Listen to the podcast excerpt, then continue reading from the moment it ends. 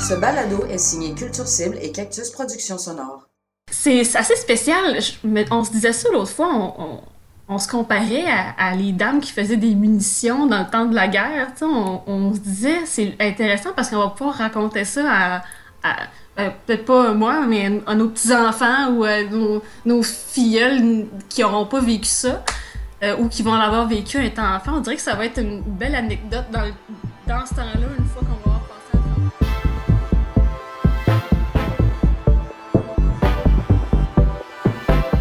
Sentinelle, une série balado qui braque le radar sur les travailleurs et travailleuses autonomes du milieu de la culture, perturbés par la crise du coronavirus. Louis-Philippe Labrèche. Euh, hier, euh, hier, moi, j'ai fait une entrevue avec euh, Mireille, une amie qui est euh, couturière dans le monde du théâtre. Peux-tu me dire son nom complet? Mireille Thibault. Parfait. Ben ouais, c'est vraiment cool parce qu'elle est comme collée sur l'actualité dans le sens où elle, une des affaires qu'elle fait en ce moment, c'est faire des masques pour les hôpitaux. Fait que c'est comme cool là, avec ça, tu sais, dans le fond, avec la compagnie avec qui elle travaille pour faire où ils font de la couture d'habitude pour le du soleil, toutes sortes d'autres affaires. Là, ils ont décidé de faire. Euh, ils font des masques.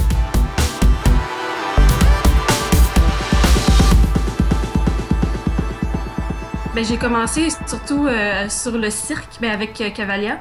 Puis ça, ça m'a ouvert plusieurs portes. J'ai travaillé au Cirque du Soleil. Ben, mon nom, c'est Mireille Thibault. Puis je suis couturière dans le domaine des costumes, dans les théâtres, cirque, tout autre spectacle. Là, en ce moment, je travaille un peu au Grand Ballet. J'ai travaillé aussi sur plusieurs shows euh, au TNM, euh, euh, d'autres shows circuloises, d'autres, plein de productions, en fait, le Théâtre Rideau Vert, toutes ces affaires-là. Mais c'est avec une... en fait, c'est une, de, une coupeur avec qui je travaille qui, elle, a beaucoup de contacts dans ces milieux-là. Puis c'est avec elle qu'on vient travailler avec, sur plusieurs projets très variés euh, dans une année, euh, ça peut être c'est super varié sur quoi on travaille. Donc euh, c'est dur à, à, mettre dans un dans une phrase, mais c'est surtout dans le milieu du, du théâtre québécois. Comment t'es arrivé à ça? Parce que souvent, on parle à des, des scénographes, ceux qui vont conceptualiser, mettons, le, costume. C'est rare qu'on parle à la personne qui le fait pour vrai. Oui, effectivement, on est souvent dans l'ombre, on est souvent les oubliés. en fait, c'est que moi, j'ai fait un cours en design de mode. Euh, puis avec une option costume au collège La Salle. Puis euh, au début, je m'en m'ennuyais vraiment dans le design. Je, je tripais sur le design de costume, puis je me disais, ah, je vais être designer. Puis là, je me suis rendu compte que j'aime vraiment toucher à la matière, faire, euh, prendre le temps à la machine à coudre. J'aime vraiment ça, plus que prendre le temps de dessiner, puis les concepts. C'est quelque chose que j'aimais moins. je sais que hum, c'est peut-être plus, pas valorisé, mais les, les, les, les designers sont comment dire, quand les gens pensent que je suis en costume, voient que je suis en costume, ils me demandent tout le temps Ah, tu designs Je fais Non. Puis là, ils sont comme un peu déçus. Mais c'est tout autant fascinant. Après, quand ils voient qu'est-ce qu'on fait, ils sont comme Ah, ok, c'est vraiment intéressant. Euh, donc, c'est vraiment, euh, c'est ça, moi, qui me passionne. C'est vraiment le, de toucher. Euh, je suis plus manuel que, que, cérébral, mettons. donc, c'est en graduant, je suis tombée sur une offre d'emploi de Cavalia. Donc là, je suis partie en tournée avec eux autres, j'ai eu la job. C'est vraiment à partir de ça que euh, tout a déboulé. Après ça, je suis partie après trois ans de tournée, puis j'ai tellement fait de contacts là-bas euh, que je suis tombée dans la couture, dans plein de... dans ce milieu-là, puis je suis jamais repartie, puis ça a toujours continué. Je me suis fait des contacts, puis c'est là que j'en suis rendue. quand quand tu es partie en tournée avec Cavalia, tu faisais quoi pour eux? J'étais euh, assistante euh, wardrobe, ça s'appelle euh, assistante habilleuse ou quelque chose comme ça. dans le fond, on était trois qui s'occupaient, qui étaient dans le département du costume. On était dans la tente artistique, ça s'appelle c'est oui, c'est vraiment comme un petit village de tentes. Puis nous, on était dans la tente avec les artistes, c'est là où ils s'entraînaient. Puis on avait comme un petit container qui, qui, qui était dans, le, dans la tente. Puis euh, c'est là on s'occupait, nous autres, de, la, du maintien des costumes, du lavage. À chaque soir, il y avait des shows, presque à chaque soir. Euh, puis on s'occupait justement du maintien, on s'occupait aussi de l'habillage pendant le spectacle. Fallait, on avait des, euh, une run, comme on appelait. puis dans le fond, c'est de changer les, les, les acrobates pendant le spectacle, s'occuper que son costume soit backstage à telle place, à tel moment, des trucs comme ça. Puis s'occuper aussi des, des, réparations. Des fois, un euh, un acrobate peut briser son zipper en plein durant le show. Fait que là, il faut s'occuper de, OK, euh, plan B, on, soit un coup un zipper, soit on coule la personne dedans, soit il faut trouver, euh, faut vraiment être, être rapide puis trouver une solution. Donc, c'est pour ça qu'on était là. Donc, on était trois à faire ce, super travail-là. C'était vraiment, j'ai vraiment beaucoup aimé ça. Ça m'a vraiment passionné dans, ça m'a vraiment ouvert les yeux sur le costume. C'est vraiment ça que j'aime faire. Mais là, j'imagine, j'imagine que la situation actuelle euh, doit avoir un impact sur tes activités. Oui, euh, évidemment. en fait, on a tous entendu que les shows, les spectacles sont tous cancellés ou retardés. Donc, on, a, on travaillait, nous, sur euh, Les sorcières de Salem. on, moi, j'avais tellement hâte de voir ce show-là parce que ça aurait été merveilleux. Ça aurait été super beau. Là. Les costumes étaient magnifiques. J'avais hâte de le voir, puis finalement, même pas, on pourrait même pas le voir. Euh, donc là, aussi, on allait travailler sur euh, Kinky Boots.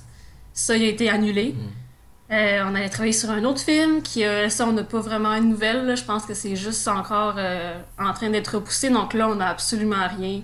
je travaillais aussi au Cirque du Soleil de temps en temps. J'étais à contrat, ou sur appel, mettons. donc eux, ils m'appelaient quand il y avait besoin, mais là, ils sont complètement tous mis à pied, donc j'ai pas de possibilité de travailler là non plus. Je travaillais aussi des fois au Grand Ballet, donc eux aussi, leur saison a été euh, mise sur la glace. Donc, j'ai aucune possibilité d'emploi en ce moment. Donc, j'étais vraiment à la maison, puis je me tournais les pouces. Jusqu'à ce que euh, l'appel des. Euh, il y a une coop couturière pop qui ont euh, pris l'initiative de fabriquer des masques pour euh, les gens qui en ont besoin, les hôpitaux. Euh, je pense y a des pharmacies aussi qui en ont besoin. Donc, eux, ils ont fait un appel aux couturières de, Montréal. Puis, j'ai postulé, puis avec mon contact avec qui on fait d'autres spectacles, elle, elle a eu l'appel. Donc, c'est un peu compliqué, mais bref, on, a commencé à faire des masques cette semaine. Donc là, j'ai recommencé à travailler un petit peu, puis ça fait tellement du bien. J'imagine, oui. Ben, Juste de sortir de la maison, parce que là, on fait ça à l'atelier, euh, on est deux ou trois dans l'atelier. Puis euh, ça fait juste du bien de voir d'autres personnes, puis de sortir, d'avoir un, emploi. On dirait que quand je suis à l'atelier, l'extérieur, ce qui se passe à l'extérieur, j'oublie complètement. ça fait, ça fait vraiment du bien. C'est comme si j'étais dans mon habitude euh, de, de vie d'avant tout ça, d'être mhm. dans cet atelier-là. Donc, euh, ça fait vraiment du bien mentalement. fait que là, vous êtes deux ou trois, mais vous gardez, j'imagine, une distance respectable entre chacun. Oui, euh, oui, on essaie. On a nos machines à coudre, oui. on a nos machines à coudre quand même proches, mais euh, c'est respectable comme distance. Puis, on, on, fait vraiment attention. On se lave les mains, même en emballant nos, nos masques, pour faire attention. C'est sûr que ces masques-là vont être lavés c'est sûr. Euh, mais on fait attention nous-mêmes. on lave nos machines à coudre, on lave la poignée de porte. Donc, oui, on fait attention, mais au moins, c'est. Je, fais confiance à ces filles-là. Je sais qu'eux-mêmes font aussi très attention quand elles sont chez elles, quand elles sortent. Euh, donc, oui, il faut faire attention, mais aussi je leur fais confiance. En même temps, je sais que c'est pas ça qui va me protéger, là, de leur faire confiance, mais c'est des bonnes personnes qui sont très propres. c'est comment le sentiment de faire partie de l'effort de guerre? c'est assez spécial. on se disait ça l'autre fois. On, se comparait à, les dames qui faisaient des munitions dans le temps de la guerre. On, se disait, c'est intéressant parce qu'on va pouvoir raconter ça à, euh, peut-être pas moi, mais à, nos petits-enfants ou à nos, nos filleuls qui n'auront pas vécu ça. Euh, ou qui vont l'avoir vécu étant enfant, on dirait que ça va être une belle anecdote dans, dans ce temps-là, une fois qu'on va avoir passé à travers. Ça va être une belle anecdote, je trouve. Puis je trouve ça vraiment le fun de pouvoir aider. Moi, c'est quelque chose qui me rend tellement heureuse dans la vie, c'est d'aider les autres. Euh, donc là, ça vient tellement me combler. c'est sûr que c'est pas euh, la job la plus le fun à faire en couture. C'est vraiment... c'est de la série, c'est de la job de shop c'est pas dans, dans, ce quoi je travaille d'habitude, Mais ça fait du bien un peu des fois de se mettre à off aussi, puis juste envoyer la machine, puis peser sa pédale, puis pas penser à rien. Euh, c'est comme une petite thérapie en même temps. Mais j'avoue que je me sens quand même privilégiée de faire partie de, de ce petit groupe-là qui, qui aide. puis, euh, t'as dit ça te fait sortir de la maison, tout ça. Et c'était comment? Parce que toi, ton, ton copain, euh, Pierre-Antoine, il est euh, comédien. Ouais. Fait que là, j'imagine que vous étiez les deux à la maison sans emploi. Exactement, on était les deux. Euh, lui, ça dérange moins dans la vie de rien faire. lui, il est très bien à passer la journée en pyjama, ça le dérange pas. Moi, je suis pas capable. À un moment donné, il faut que je m'habille, faut que je me lave la face, que je me brosse les dents. Ça, on dirait que ça me prend, avant de commencer la journée, il faut que je fasse ça. Je peux pas, sinon je me sens pas bien, il faut que je sorte dehors. Lui, il a pas de problème avec ça. De, de, de, rester en dedans puis de jouer au PlayStation toute la journée, là, il est bien heureux. c'est sûr que des fois, oui, il aime ça sortir, là. Mais euh, euh, c'était. Moi, il fallait que je sorte de la maison. Fallait que. Je, l'aime et tout, là, puis on, cohabite très bien durant la, la, pandémie, ça va super bien, mais il faut que je sorte. C'est. Fait que là, je me faisais des, des balades en vélo, je partais tout seul, puis j'ai besoin de mon petit temps tout seul aussi.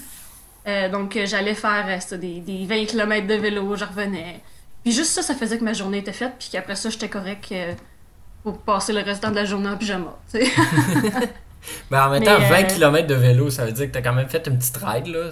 C'est bon. Oui, oui, oui. C'est pas, c'est pas la plus grosse ride, mais ça fait juste, juste assez pour que le cœur il pompe, puis que, que tu sues un petit peu, puis que tu reviennes, puis que tu as l'impression d'avoir fait euh, l'activité. Euh, mais c'est aussi, euh, ça je ne l'ai pas dit encore dans, dans le podcast, mais j'ai commencé à faire un cours pour devenir professeur de, de spinning. Ah en même temps, avant, juste avant la pandémie, ouais. Donc là, on dirait que ça me manque tellement, là aussi, de, de, de faire du vélo, de bouger. j'ai pas pu finir ma formation.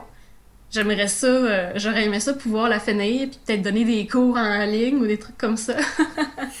Mais j'ai pas pu non plus, non, tout est encore sur la glace. euh, toi, c'est quoi les initiatives que tu as vues pendant la. depuis le début de la crise qui t'ont euh, marqué ou touché ou.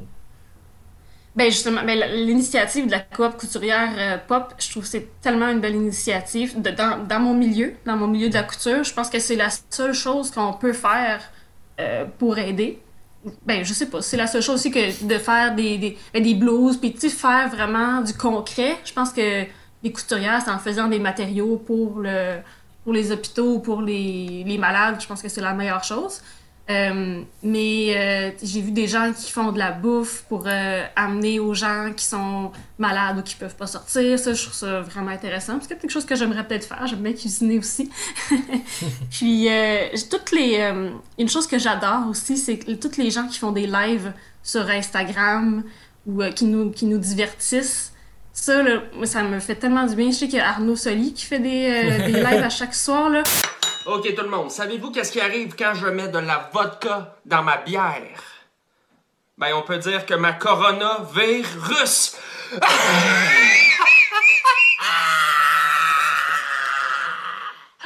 Je suis tellement seul! Puis je pense que c'est rendu une de mes routines euh, de, de, de, la semaine d'écouter son live. Ça me fait tellement du bien, je le trouve tellement drôle.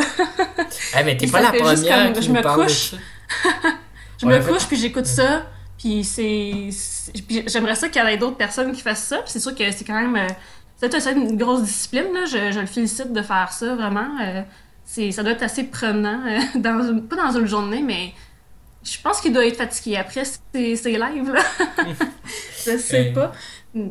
Mais ouais, c'est une belle petite routine que les gens sont partis. Les gens n'ont pas le choix de, de, faire quelque chose. On peut pas tout rester à la maison et rien faire. C'est ça qu'on voit du beau qui se fait. C'est le fun. Ouais, parce qu'il y a, y a ça, tu sais.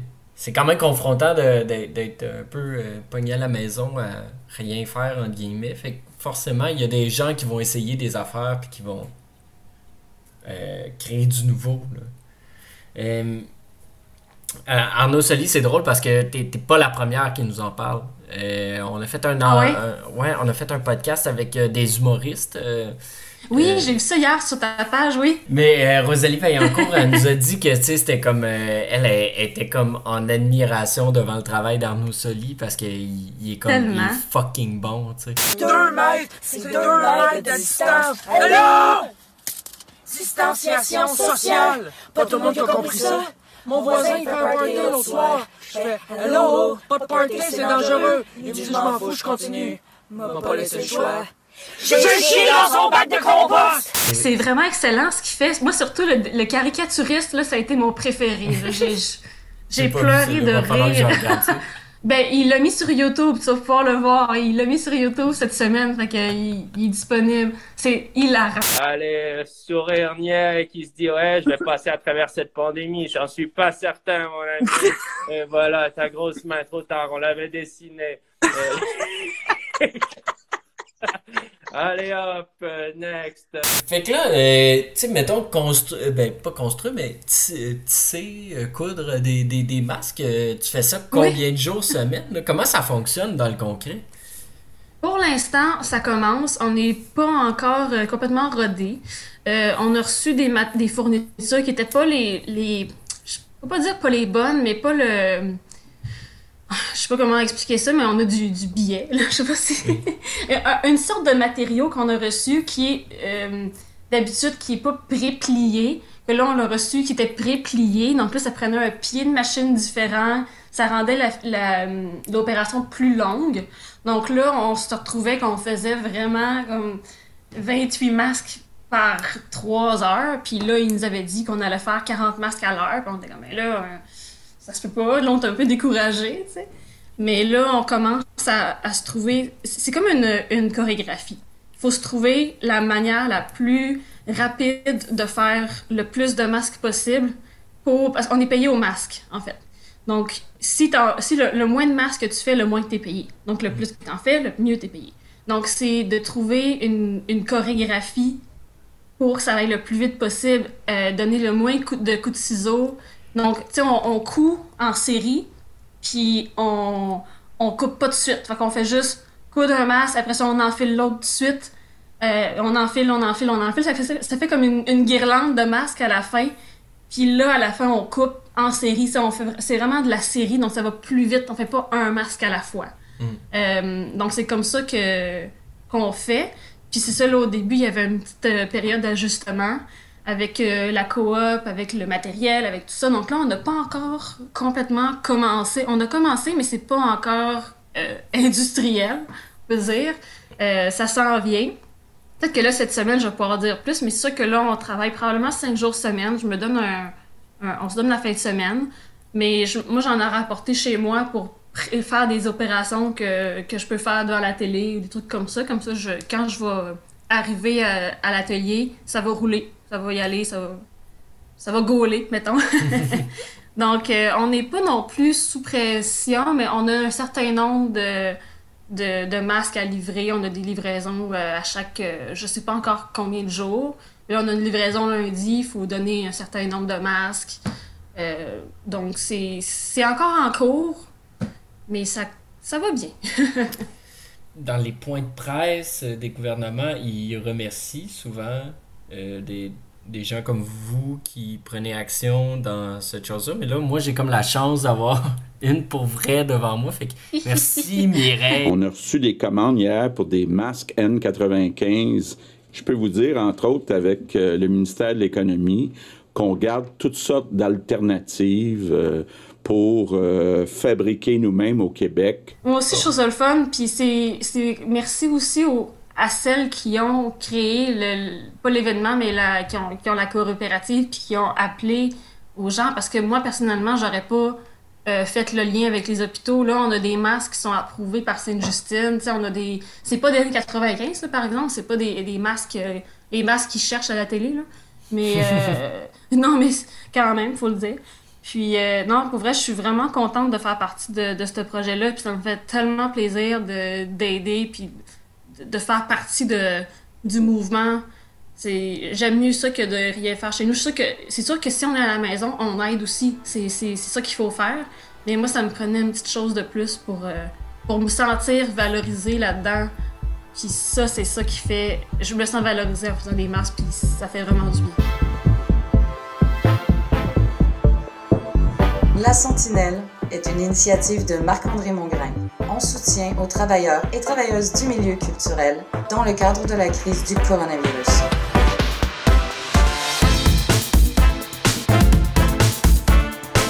Invité Mireille Thibault. Entrevue Louis-Philippe Labrèche. Montage et réalisation Jean-François Roy. Pour son aimable participation à la narration, Michel Maillard. Une musique originale de Hugues Brisson, Zéphram Productions. La Sentinelle est une série balado produite bénévolement par Culture Cible et Cactus Productions Sonores. Pour nous contacter, info.sortie.ca. Dans le prochain épisode, Martin Dosti, directeur technique et éclairagiste. J'ai comme 80% de mes amis travaillent dans le domaine culturel.